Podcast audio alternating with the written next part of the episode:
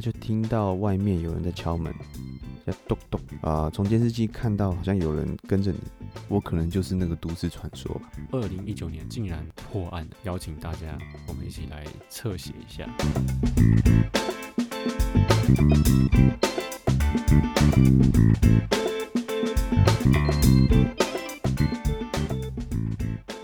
欢迎回到台科调查，我是陆克。我是韦恩，今天台科调查第四集嗯是韦恩主讲，但在韦对恩主讲之前，我想要先分享一个小故事。好，现哎，现在鬼月了吗？已经开始了吗？开始了。开始啊，OK OK。 所以你要讲鬼故事吗？对，一好，对，一定要讲一下啦。但我 OK 我怕影响你等一下讲故事的节奏，没关，系，没关系。其实我也有准备一 个。你又准备一个， 没关系。我们对先应看景一下先看观众的反应，喜欢我们之后下集再讲。嗯嗯嗯，好，我先讲我我同事发生的，嗯，同事啊、呃他是黑你人，你你就是同事有有点黑像人哦。有有有有，我那个哦国籍很多，啊，对对对对对，他是算是 Kobe 那种颜色，不是那种哦，对超级黑印度裔的那种。印度，没有，他应该是应该是那种南非吧，不哦太，确定。嗯，总之，他就去香港的一个饭店去住。啊，那天他到的时候已经很晚，嗯，然后就就 check in 嘛，就很正常，就写一下你的资料啊等等的。那他就嗯去房间了。那去房间的时候，他就听到外面有人在敲门，叫咚咚，就嗯刚进去哦。他说：“干，这这是 room room service 吗？这么晚？”嗯，啊，打开而没且也人，太快了，对，太快了。之后之后电话就响了，电话马上就响了，他就赶快去接。嗯，对他接起来的时候是柜台打过来的，哎、嗯柜台就说：“哎、先生你，你是自己一个人来吗？”他说：“对啊。”他说：“啊，那你可不可以啊、拿行李下来一趟？”之后他就、嗯他也不知道就是到底要怎样、啊，反正没差，反正刚进来而已，他就把行李嗯拖下去。最后那个饭店就跟他说：“哎、刚刚看到好像啊，从、监视器看到好像有人跟着你，那想要先嗯确认你的安全，那没有关系，我帮你换一间。”嗯，之后他也不疑有他啦，就想说，哎，那就换一间吧。只不过想说，为什么监视器可以看到有人跟着我？对啊吧？对，他就换一间，隔天就其实也很很正常啊。他睡觉很这样，因为可能太累了，出差太累了。隔天他去嗯 check out，、他就说：“你们昨天是看到什么？监视器是看到什么？那半夜大半夜怎么可能会有有人跟着我对啊吧？？”之后他在他的坚持之下，他就给他看了摄影机。嗯，那摄影机它从那个电梯一出来，就它后面就有一个黑黑的东西，就这样一直跟着他进去房间，哦，就是黑黑的。之后他不是敲门嘛？对，对应该有人敲门，他他开门嗯，之后他就出来了， 那个东西就出来了，那个东西就跟着他这样子一直到电梯就结束 了，看，好恐怖哦！有没有很猛？这是真人真事，真人真事啊，真人真事啊，是香港的一个 S 开头的饭店饭店，S 啊开头的饭店啊。其实我之前听我香港朋友就听到说，香港很多饭店都有灵异事件。啊嗯，不过我那个同事他当下就是没有没有什么感觉啦，嗯，对他哦只是觉得哎，看、这个太屌了吧，哦，他觉得发生看自己那个遇到这个事情，对，很酷他就觉得我、靠，那看那个影像之后，真的有一个人在，有一什么有一个物体在跟着我。对 啊，他讲这个是蛮蛮轻松在讲。恐怖哦！我我下次如果如果观众喜欢的话，下次分享我嗯当兵的。我好像当兵也没发生过什么事，对啊顺顺的。来，OK，回想一下，好，来来来，今天的主题，那今天像我主讲啊，对，那你记得我之前跟你推荐过一部韩剧吗？有就叫做《信号》嘛，有有有，你后来有看吗？没有没关系，其实我自己没没为了看准备这个案件，我又再去看了一次。然后又我觉看得了一一一一边没有一边准备案件，一边看，特别有感觉，对，特别有感觉。所以今天听完这集，你可以再去看，我觉得会觉得也是韩很国酷真人真事。对，这个是真人真事改编的，但是它里面的案件并不是全部都照着这个案件走。听众听到我们这样子讲，应该大概知道说，我们这集要讲的就是曾经被列为韩国三大悬案之一，受害者都是女生的华城连环杀人事件。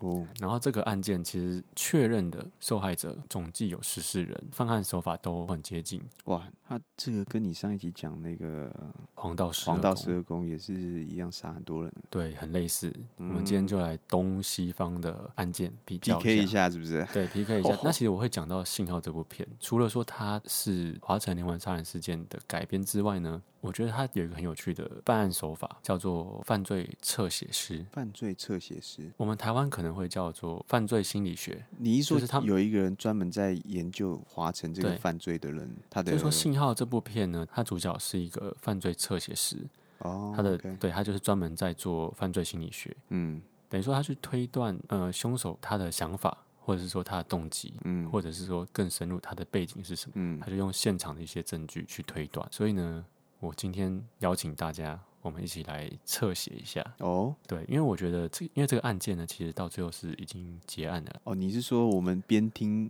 你讲的边来办案，对然后大我们家一起来开始办侧案写一下下，OK 对 OK 对对 OK，对对，来我们来就来当侧写师。对来来，哦对来对，就这个案件呢，算是韩国第一个连环杀人案件嘛。因哦为他是在第一个史上韩国的对连环杀人案对件，因为在因为你那刚个刚之讲三前个嘛，对不对？三三个悬案，是哦，三个悬案三，OK 个悬案，但是这个是连环杀人案件。 OK，对，那这个案件其实在他之前呢，对韩国来说，他们不知道什么是连环杀人案件，所以他这个案件呢，总共有十四个人被杀嘛，嗯但其实只有呃十起案件被列在这个连环杀人案件之中。嗯，怎么说呢？就因为有四起其实是没有被警方查到的，而是哦，你一说被草草结案了，对，应该说当时警方有发生，就是有找，譬如说有人失踪，哦，或者是说有人被杀，但是呢，他们当时是认为跟这个连环杀人案件是无关的。哦，对，那我们后面会再详细的带到。嗯，那第一起案件是从一九八六年开始，那一直哦到一九九一年，等于说这五年间呢，好好算就哦，是对他们会算了，不然听众哎、明明是六年，哎，五年五年 OK，五年对吧？对，五年，哎，等一下是五年吗？你说一九八 六到一九一九八六一九九一啊，五年五年没错五年对 吧？这次没这次再算，其实我其实我刚刚也是算了一下， 看数学是有多烂。 ，OK，五年五年，反正就是他在这个五年之间呢，他就连续犯了十起杀人案件，那一年两没有起被没有被登记的是四起。除了这十四起之外，他其实也犯了很多，就是说没有杀人的，就是强奸啊，但是其实他并没有杀人。那一直到一九九一年的四月彻底的消失，就没有再犯案其实有，只是呃那时候警哦察是没有查到的。 ，OK，那其实跟那个我们上次讲的黄道十二宫有点像，它也是在某一段呃年间，它也是持续的犯案。那因为某些原因突然就消失了。嗯这一起案件呢，其实在二零一九年之前，其实都是未解案件，都是悬案。那一直到二零一九年，竟然破案了，所隔了以这么多年，对隔了这么多突年，然间但破案，非常的算离奇啦，因为竟然会突然有人要去查这个案子，重启好调查，对，重启调查，所以嗯我们今天也来重启调查一下。好好，一九八六年呢，我们来讲一下第一起案件哦。有一名七十一岁的从事农业的老妇人，出门工作的时候，她那天工作结束嘛，她就回到女儿家。女儿家离她的家其实有一段距离，那他们那天就是去女儿家，算是团聚，算是开心过了一晚。据她的女儿所描述哦，这名妇人其实在隔天的傍晚就离开了，但是离开之后一走就失联了五天，结果是在九月十五日才发现说，这名老妇人的尸体沉尸在女儿家附近的草丛里面。呃，遗体被发现的时候，她的下半身是赤裸的，而且她的脚其实是呈现一个就极度怪异的一个姿势，就是不是一个很正常的姿势。嗯那死因就是勒死。那现场虽然没有发现什么扭打，也没有发现惊异反应，当时呢，警察其实认为说，呃，可能只是一个普通的凶杀案。但是呢，他们在附近的草丛有发现说，这名妇人的袜子，那袜子上却有惊异反应。我们来推断一下，就是说凶手当时呢，算是随机起意啊，看到这名妇人，然后可能落单，就是想要对她做一些比较猥亵的动作，算是性骚扰。嗯，那可能这这名妇人有反抗，那情急之下，凶手就把她把这勒名死妇人对勒死。哦，所以第一起案件呢，其实这样听起来算是很很正常，不会去联想到有连续犯案的动机。对，那很快的，隔了一个月，就又发生第二起案件。第二起案件呢，是一名二十五岁的女生，她当天呢就是去参加了相亲，但这名女生她并不是住在华城。她是从一个叫做水源市的，她搭公车就来到了华城。那来来华城，她是为了相亲嘛？除了相亲之外，她其实也是一方面，她想要去探望她的养母。其实那因为那个年代好像很流行相亲，相亲完之后回去跟她的养母算是聊聊这桩喜事。相亲如果顺利的话，对长辈来说是一件很好很好的事情。嗯，对，那他们就很开心，他的养母也亲自送他到了村口，因为他当天要回到他本来住的水源市。但是没想到这次见面竟然是他们最后一次见面，因为他哦在从村口到前往巴士站的路上就遇害了，而且失联三天之后，在十月三号，在附近的一个呃，他们当时叫做水渠道，我们现在叫水沟了。嗯但是你不知道你有没有看过，就是以前那种农田乡村哦，的我知那道我知种道田间，他们有嗯有一种很深很大的那种水渠道我，知道，我知道，圆柱体的嘛，对不对？呃，有点像是小水沟的感觉，哦，对，但是比较大，嗯，就是你的人其实是可以下去，甚至有些可能以前比较老一辈，他们有时候可能会在里面玩水，就是不哦是那么脏的一个，像我们现在水沟比较脏，嗯，他们那个时候会为了要过那个水渠道，在特定的路段会铺铺一个盖子，嗯，就是会会有一个平地。那他被发现的地点就是在那个盖子的下面。这个案件就比第一起案件还来的残忍。他被发现的时候，尸体是有四处类似螺丝起子这种乱戳，哇塞，这个有点变态啊！蛮变态的。而且乱戳之外呢，我觉得这个更恐怖，是那种指甲剪到处剪他的肉，哇，而且下体有精液反应。那死因是勒死哦，所以他其实并不是被螺丝起子给戳死的，先勒死之后再凌虐的事，对，所以非常变态。他先勒死他之后，然后再戳他，然后再拿被害人的指甲剪，这样子去剪他。他的现案发现场有发现一些抽过的烟头，还有牛奶盒，所以其实由这些东西可以推测、哦，这个嫌犯他的犯案的过程其实非常冷静。很惬意啊，慢慢来。 犯案完之后，他还让轻松的、很惬意的抽着烟，然后甚至还喝一杯牛奶，然后也不带走，有点喝牛奶是三小，很奇怪，怎么会喝个一般是酒吗喝啤，对，喝个酒，但 是他喝牛奶，怎样？那很个很奇怪，刚健身完缺少蛋白质， 哎、有可能。但是也因为他的就抽烟又喝牛奶，所以他有留下一些唾液嘛。当时呢，并没有 DNA 分析的技术，嗯，来到第三起，其实时间也非常接近。第一起九月，在十月、十一月，就是连续的犯案。凶手是感觉他就杀人杀上瘾了。他在十一月就在一个教会的路上，就挑了一名落单的妇女，一样就是从后方攻击。但是呢，这一起比较特别的是，他并没有成功的将这名妇女给杀害，因为他性侵这名妇女之后呢，他竟然问这名妇女说：“诶，你身上的财物都要交出来。”他就当机立断说他身上没有任何的钱财，事实上也是如此。但他就随口说了一个地点，就说我的财物是放在那里，那你去那边找就找得到。也因此呢，凶手在前往寻找的路上制造了空档，让这名妇女成功的逃跑好获救。多啊，嗯，对哦，蛮聪明的，对，很聪明。先有点分心的分散他的注意力。对，所以其实凶手感觉好像不是那么聪明、哦。嗯，那有在喝牛奶的啦，我现在对啊，没你又你一又是喝牛奶，可能就智商有 点低。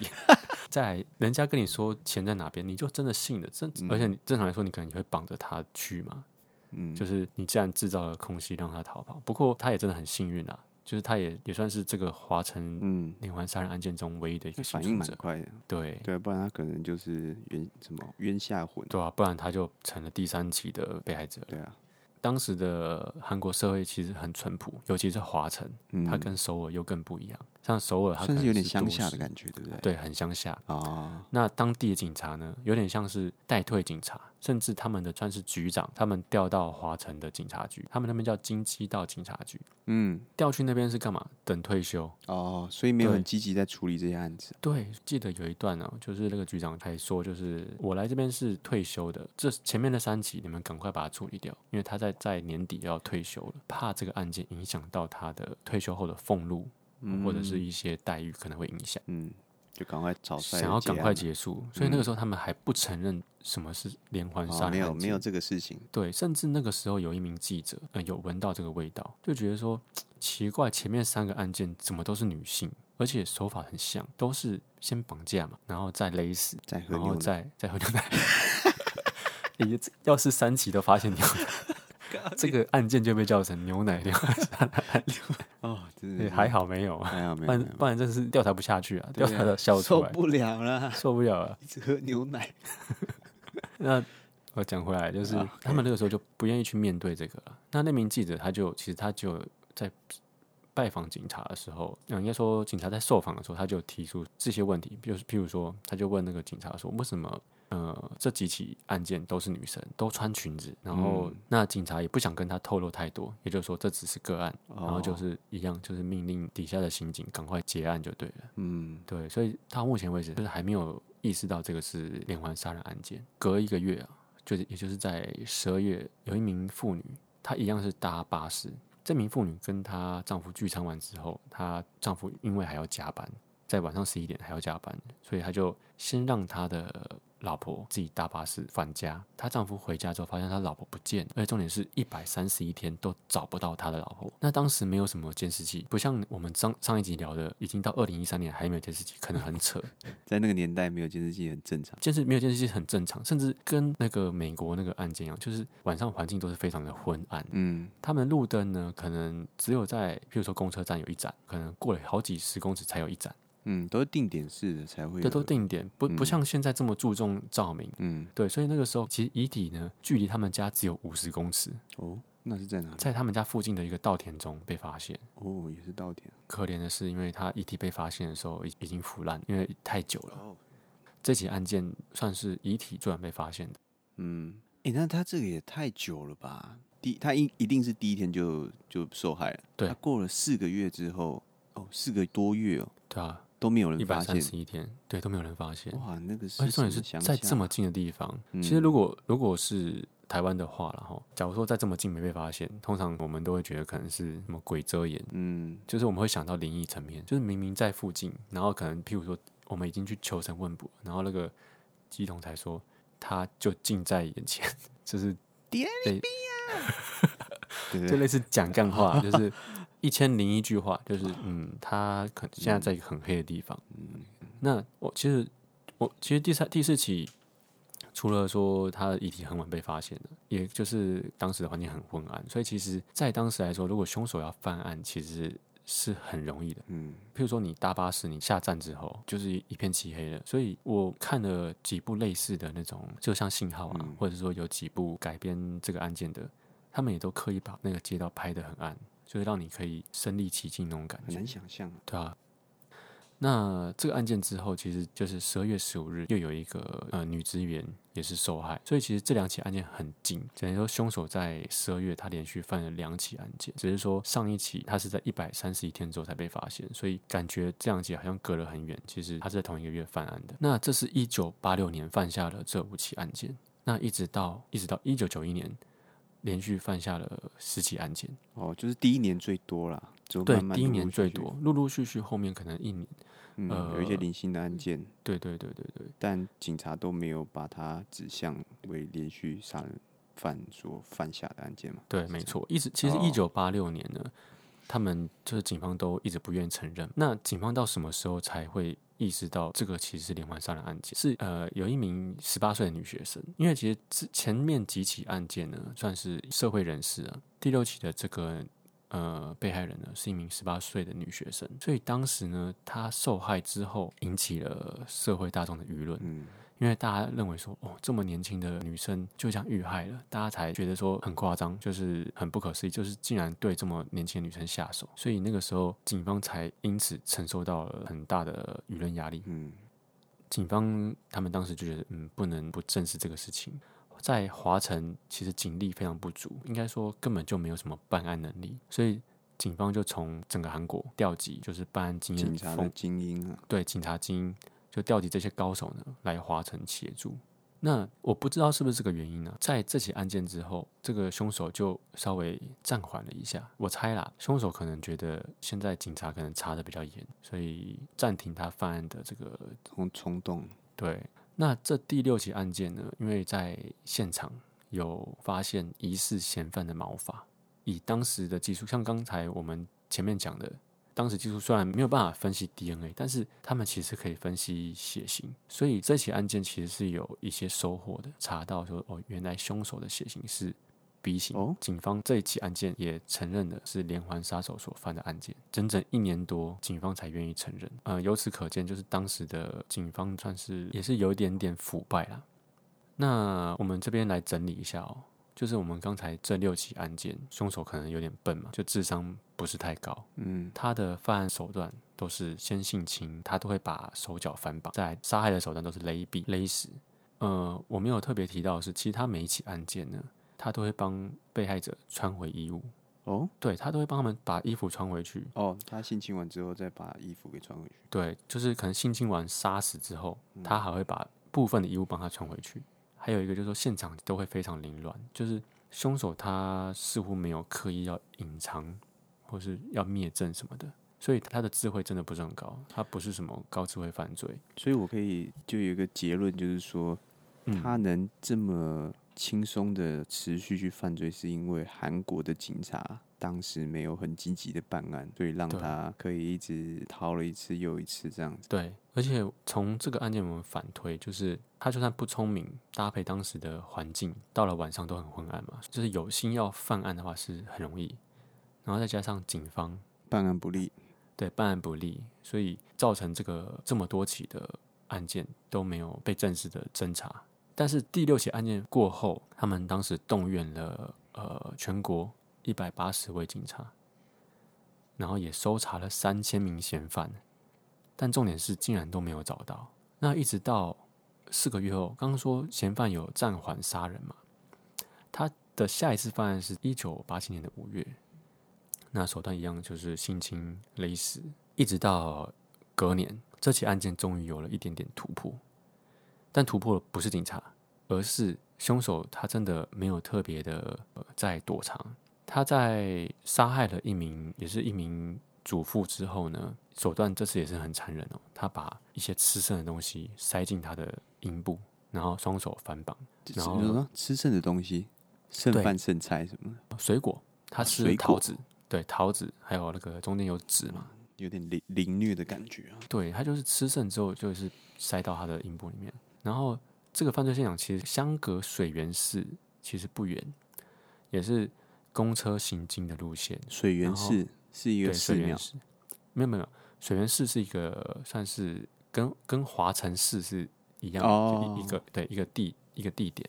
但这起案件不同的是，是有一个目击者，一位巴士司机，嗯，就是巴士司机他说他目击到嫌犯从华城要开往水源的时候，发现有一名男子形迹可疑。挥舞着衣物，他没有他要上车，哦，现在上车，对他要上车，重点是他上车之后，司机发现说他的下半身都是泥泞，嗯，就好像你他刚才才从田里爬出来一样，哦下半身都是泥泞，你都是泥泞就算，有可能你在田里工作嘛。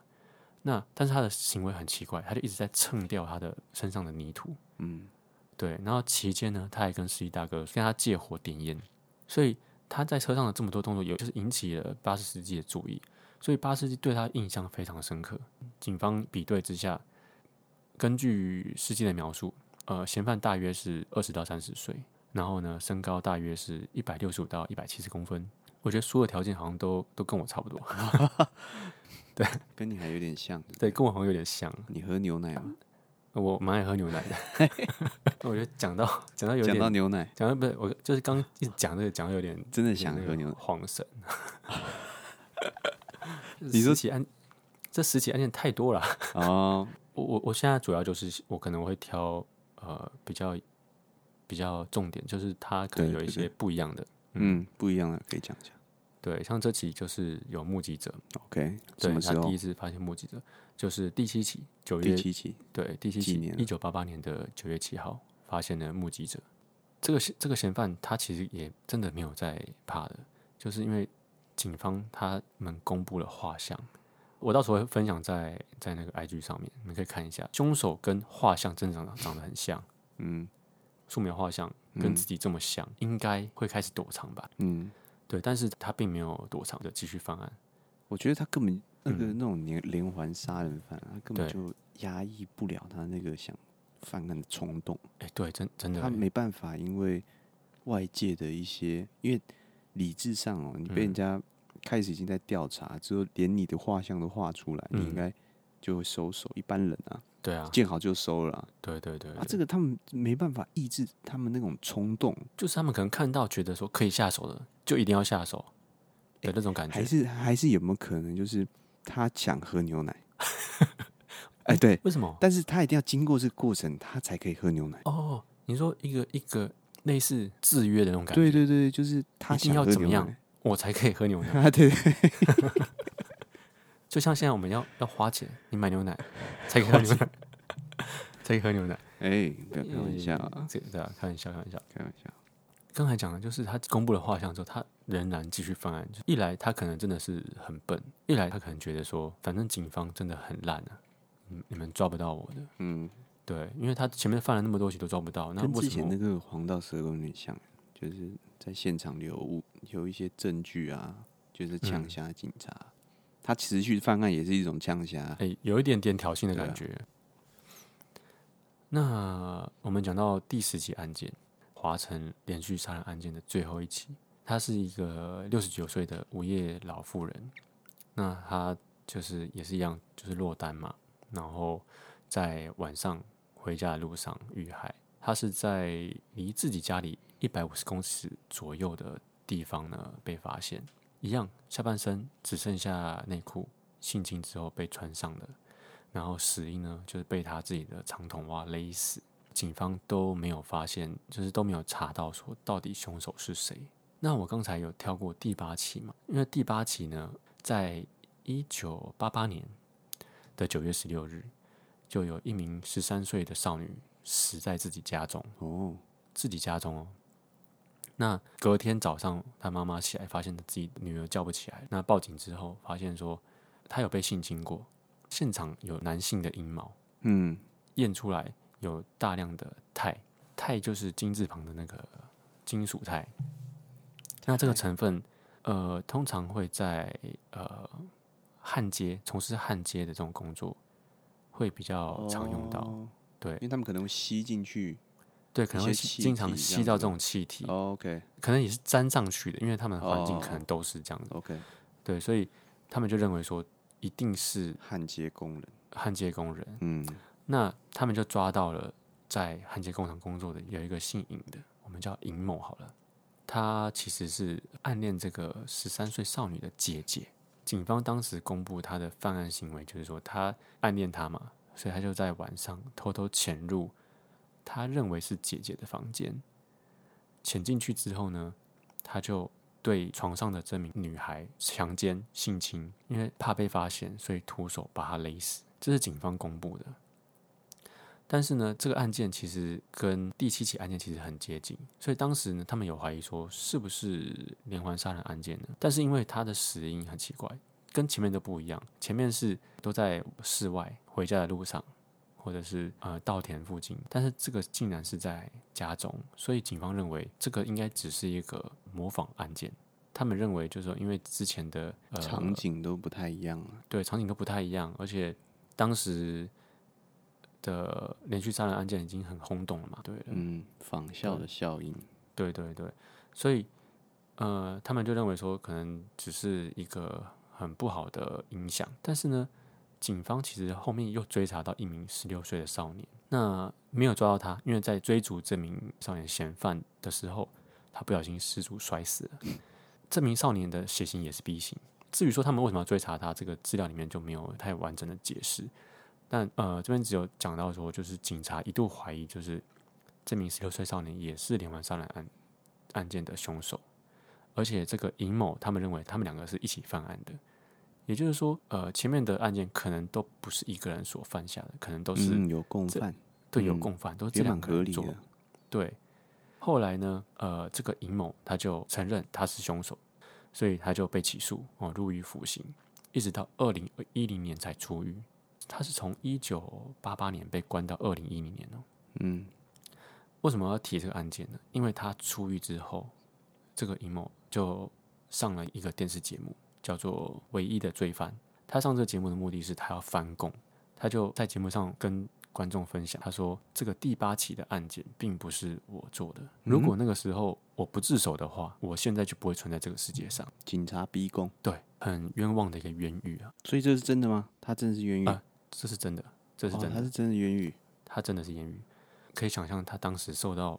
多么恐怖的严刑逼供。就是他竟然就是直接承认说，这起就是就是他犯下的，他宁愿去坐牢，也不要再受这种严刑拷打。哇操，韩国人也是有个变态的、啊，对啊，警察在那个年代是可能权力很大，也很腐嗯败。二零一九年呢，韩国呢就成立了一个叫做未解案件小组，也可以叫做悬案调查小组。毕竟他们是针对未解案件调查嘛，华晨连续杀人案件又是他们最经最典的对最经典、最出名的一个案件。悬案。悬案，所以他一定会翻出来调查。那前面这十起案件呢，刚刚有提到有几起又留下一些 DNA 线索，线索，所以呢，当时韩国的技术已经算是很成熟，所以他们就把呃一些证物就交给他们叫国科搜，好像叫国科搜吧，国科什么搜查院之类的，就是交给这个单位去做检验。重点是很有趣哦，他们检验出来的这个 DNA 跟血型竟然不是 B 型，竟然是 O 型，所以 OK，之前警察他们到底在搞什么，就是很难想象啊。嗯，有没有就是认真在胡调搞查瞎嘛搞了？对，真的胡搞瞎搞。然后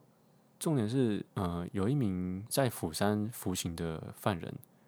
跟这个 DNA 是吻合的，所以代表说他们早就已经抓到这个犯人了。嗯，不用抓，已然经后抓到了。对，那这名犯人是叫做李春在，李春仔，对，李春在嗯，李春，为什么被抓呢？他其实是在一九九四年，他其实还在杀人哦。所以华晨1994连续，年，对我们刚刚讲到一九九一年华晨连续杀人案件对啊，的最后一起嘛。但其实这个李春在被抓是在一九九四年，他跟他老婆吵架，他还他还有老婆，他跟他老婆吵架之后呢，那他老婆就离家出走，然后他老婆为了要把一些就是东西拿回来，他就派了他妹妹跟李春在联络，我要拿回他他的一些物品。那他妹妹去找他拿东西的时候，李春在就在他的呃饮料里面下药，迷奸之后杀害，然后丢弃在附近的一个五金店里面。当时就有被警方给查获，判了无期徒刑入狱，然后就一直在釜山监狱服刑。其实当时警察在侦查过程中，有有一度怀疑说李春在是不是就是这个华城连环杀人案件的凶手，但为什么被排除呢？因为李春在的血型是 O 型。哦，对，所以一九九四还没有 DNA 技术嘛，所以他们只是看说，哎、o 型，哦，好吧，那不是你，你就可能只是单一个单一个案的凶手。那他们韩国的追诉期是民事追诉期是十年，那我们不要讲民事，我们讲刑事好了，刑事追诉期是十五年，所以其实，在二零零六年的话，他就已经没有办法再对过法他律做追溯起了。对，就算找到任何证据，也没有办法起诉他。可是他已经被判无期徒刑了，所以嗯，感所以觉他还其实好就只有一个案件的的罪，哦没有办法再对他追讨那些刑嗯期。啊可无期无期无期徒刑你也很没法再加上去啊，对，而且我觉得他，因为他这个案件应该实是直接在判死刑。太轰动了，就算他表现再良好，他应该也没有办法再被假释了，我猜嗯了。所以他因都为有承认这些都是他犯的。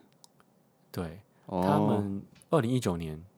就是 DNA 吻合之后呢，他就呃，警方就开始对他做面谈调查嘛。刚才讲到第八起的这个，警方是认为那个是模仿犯嘛，那个阴谋本来呃冤他狱的阴谋，对冤冤狱的阴谋，他在二零一年出狱的时候，他他只是自白，没有办法还他什么清白啦。但是呢，二零一九年李春在其实是有承认这个案件是他犯，所以算是还他了一个清白。嗯，李春在除了承认前面十起案件之外呢，他其实还承认了其他四起，分别落在一九八七年、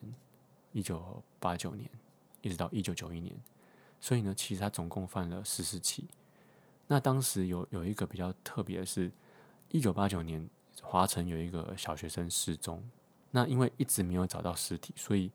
没有被归在这个连续杀人案件之一。之后李春在承认了，才发现说原来这个案件也是这个连环杀人案件之一。嗯，对啊，题外讨论一下这个追溯期啊，法律追溯期，对法律追溯期，韩国为了这个案件、就是、特地延长追溯期嘛，对特地延长追溯期，哦但是很奇怪的以是，息众怒。本来的是十五年嘛，十五年追溯期，他们本来改成二十五年。假如说真的又过了二十五年，假如说真的查不到，嫌犯还是逍遥法外啊。那后来韩国呢，把呃二十五年再改成无限期，所以现在韩国的算是刑事案件的法律追溯期是无限期的，但是它还是有个条件，就是说在两千年之前的案件不算，就两千年之后的案件才开始算无限期的追溯期，所以李春在还是没有办法被没有办法被追讨刑期，嗯，对他还是就只有一个无限呃无期徒刑而已。那你觉得为什么要有这个追溯期的存在？对你刚才在讲，我也在想说，嗯，为什么要设定，不管说十年、二十年、三十年也好，这个是依照什么样的？还是感觉就是应该就是定十年嘛？不，你我说不知道应该定个年限的感觉？对，为什么要是不是？定个年限啊？这个就是一个犯罪啊！对我啊觉得现在韩国做这种方式很合理。就是你犯罪，对啊，你，你只要没有受到惩罚，你应该就要一直被追溯。因为如果证据确凿的话，嗯，那我把你抓起来，even 你是在可能八十年前犯的，那我还是可以把你嗯抓起来。对啊，对啊，对啊，对啊，这个我真的没有想过，但是你提出来，我就觉得，哎、这个是怎么定出来这个数字的？嗯，我查到的呃一个算是比较呃学理的说法，就是他们认为说追溯期的这个设置呢，是因为司法资源其实是很有限的，等于说哦他们要把它用在比较不要再浪需费要时、间去查对了啊。比较需要着重放的地方，所以他们会认为说，那这样倒是蛮合理的。对，这就是设追溯期的意义。但是像韩国他们就有设立专门去负责调查悬案的。台湾的话，其实后面也有改成无限期，是有条件的。在二零一九年，我觉得不知道是不是受到这个华城连环杀人案件的影响了，因为也是在二零一九年就有通过，假如说发生重大犯罪，而且发生死亡结果，也就是说有人死掉的这种犯罪呢，追溯期的时效是不受限于三十年的，就是嗯可以无限期的追溯。嗯，对啊、他们也有跟上这个，我觉得是还不错。我这边我这边也呃，因为我们之前讲过，嗯，这算是第二起连环杀人嘛？对，我有看一些网络上的资料，就是嗯嗯，一些比较有科学去探讨他们嗯跟一般人是有什么样的不同，哦，你说他们呃脑部凶手结的构心理是不是？嗯心理还有生理哦，真的不一样吗？不一样，就是他嗯们的脑袋里面有一个东西叫做前额叶皮质，哦，对我有这个听过东西我有听是过呃控制个体的行为。嗯通常暴力犯，先不讲连环杀手，讲纯粹的暴力犯，嗯，他这个部分是功能比较不良的哦，暴力犯，但是连环杀手他的这个功能是非常活跃的。嗯，但是他另外一个脑袋里面的物质有一个东西叫杏仁核，杏仁核，比一般人啊、杏仁核的体积啊比一般人小百分之二十，就它 OK 的活动度是比较低比较落的。低的，嗯对对对，那这个杏仁核有连接到，比如说我们人的情感中枢，嗯，或是人类的一些啊、呃同理心啊，还有一些哦啊、呃道德相关的一些那种反应啊，他们就是连环杀手是比较缺乏的。比较冷，所以比较冷血是因为这样子，对，还有一些连环杀手，嗯，他们以前脑袋有受过重击，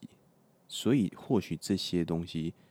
他们的比如说前额嗯叶皮质啊，或是杏仁核有多少被受到影响，哦，可能有受伤，对脑有受脑袋有伤受伤过，之后开始产生一些幻觉，之后开始嗯产生一些他以前不会做的啊、呃一些行为出来。嗯嗯嗯，对，那还有很大一部分是因为家庭啊，哦，对，我们之后也可以再多讨论一些连环杀人，他们大部分都是家庭都会有一些问题存在啊嗯嗯那他们呃连环杀人犯还有一些阶段性的养成。啊嗯第一个阶段他们会开始产生一些幻想，就是会有一些反社会人格的产生。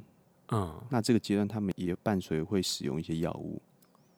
哦，就是可能刺激压他的，对他刺激他的一些，就是他他需要在感官上面寻求一个很强烈的刺激。有些哦那个连环凶手，他第一阶段的这个特征，嗯第二阶段他们就开始寻找猎物，嗯像这个黄道十二宫，还有你讲的这个华城，他们都在做一个事情是寻找猎物。哦对，那连环杀人犯比较难去破案的原因，是因为他们都随机行动。嗯他们就是感觉来的就来了，不像一般我们社会上面犯罪的，就是那种社会案件啊，嗯他们都是可能哦，你欠钱、情感上面的纠纷，你都是有一些因果的，哦对对对，他们是没有因果的，他比们如就说可能是因为吵架而不爽，我杀他，这个是对有对因对果的，欠钱不还嗯等等的，被追我跟讨你有一些嗯纠纷，是受不了，对不对？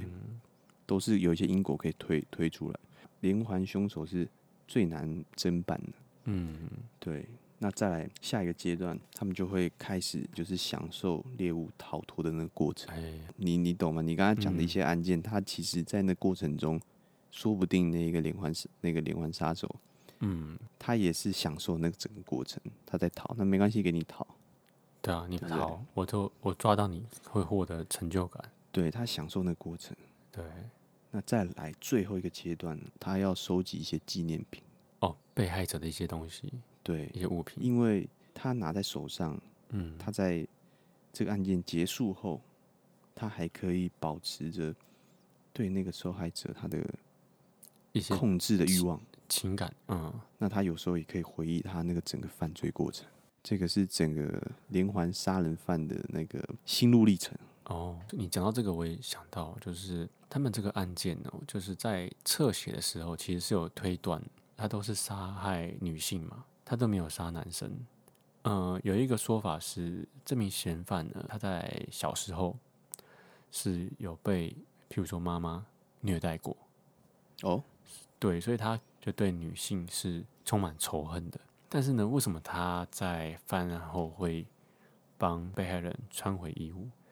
有一部分呢，可能就是说他在犯案之后，他可能满足他的心理之后呢，他开始出现一些恻隐之心，同啊恻理隐之心。心，对，才开始出现嗯，那的那种惭愧的感觉。所以，呃，在最后可能就在帮这个呃被害人穿回一些衣物。嗯，对吧、那这个案件呢，除了这个这些被害人之外，其实很多警察在查这个案件的时候，因为当时的舆论压力越来越大，有很多警察也也自己自杀，或者是呃抑郁而终，甚至有一些嫌疑犯，就是单纯只是嫌疑犯，被调查之后虽然没有被起诉，但是也是因为舆论压力太大而自杀，所以。除了这十四起死亡事件，也有很多人因为这个案件而死掉。你知道韩国有那个巫师吗？巫师对我们台湾是鸡桶嘛，哦，对他们韩国可以是也叫做感巫应师。对，像我们台湾如果说这种未结案件啊，或是悬案，对有时候警方其实我听过台湾警方好像也会去寻求这些管道。嗯，那韩国警方也有尝试这个管道，可见他们到后面就算很重视这个案件，但是他们没有办法破这个案件，就是当时的科学跟技术都不足。但还好，最后过了这么久是破案的。我觉得是以前他们的警察素质不好啊，嗯，而这样且听整个办案都很嗯粗糙、啊。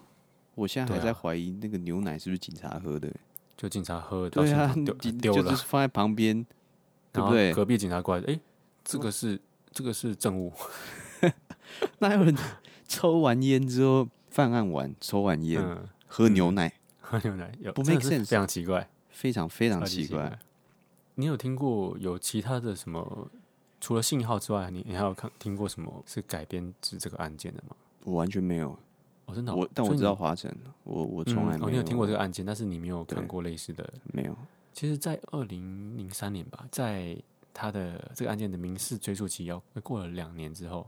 有一个导演就拍了一部叫做《杀人回忆》。嗯、我是没看过，但是听说很好看。这个剧情影响，等于说再一次的把这个案件唤醒大众的那一对些唤醒过大去众的的一回些忆啊，对对对对，等于说再次轰动当时的社会，甚至震惊呃海外的海外的国家。嗯，你有听过一些什么都市传说吗？都市，你说都市是哪一种都市啊？啊，就就是通就是可能就是在你平常会经过的一些地方。哦，就是我家旁边嘛，对对对对对，我家旁边啊，嗯，没有哎、我可能就是那个都市传说 吧。不是啊，都市传说通常是恐怖的啦。哦，对啊，就譬如说像可能我们以前就是要经过那个隧道，不是都会好像什么辛亥隧道什么的，哦，都会我会不敢不敢，就很怕开不出来啊。那我最近听到一个也也是关于隧道的，你知道隧道它有有去就有回嘛？嗯，它中间其实你知道隧道它去跟回中间有有联络到吗？嗯，这是贯通的嘛？对，你只要开进那个隧道，就是经过这个联络道啊，你就从第一个开始数，第一个，然后第二个，第三个，到第四个之后，你就会看到有一个人站在那边。数到第四个，对你数到第四个，嗯，因为你可能速度很快，你余光稍微瞄一下，就会看到有一个人站在那边，大概就这样， 这啥小 啊？就是一个传说啦。啊、好，OK OK OK，这个应该就是警察啦，不用想太多应啊，该警察他准、哦他在拍， 他在用测速照相机所啊，以不知道我们我们有没有听众，就是可能会会在会不晚会上是习警惯察是听不是？对，说不听定我警们察就在听我们的 p o d c a s 他就说：“这是是我他啊说啊，是我啦，啊，不要怕啦。 ！”OK 啊，好，今天我们台科调查第四集就到这边啦，谢谢大家，我是陆克，嗯，我是韦恩，我们下次见，拜拜。拜拜。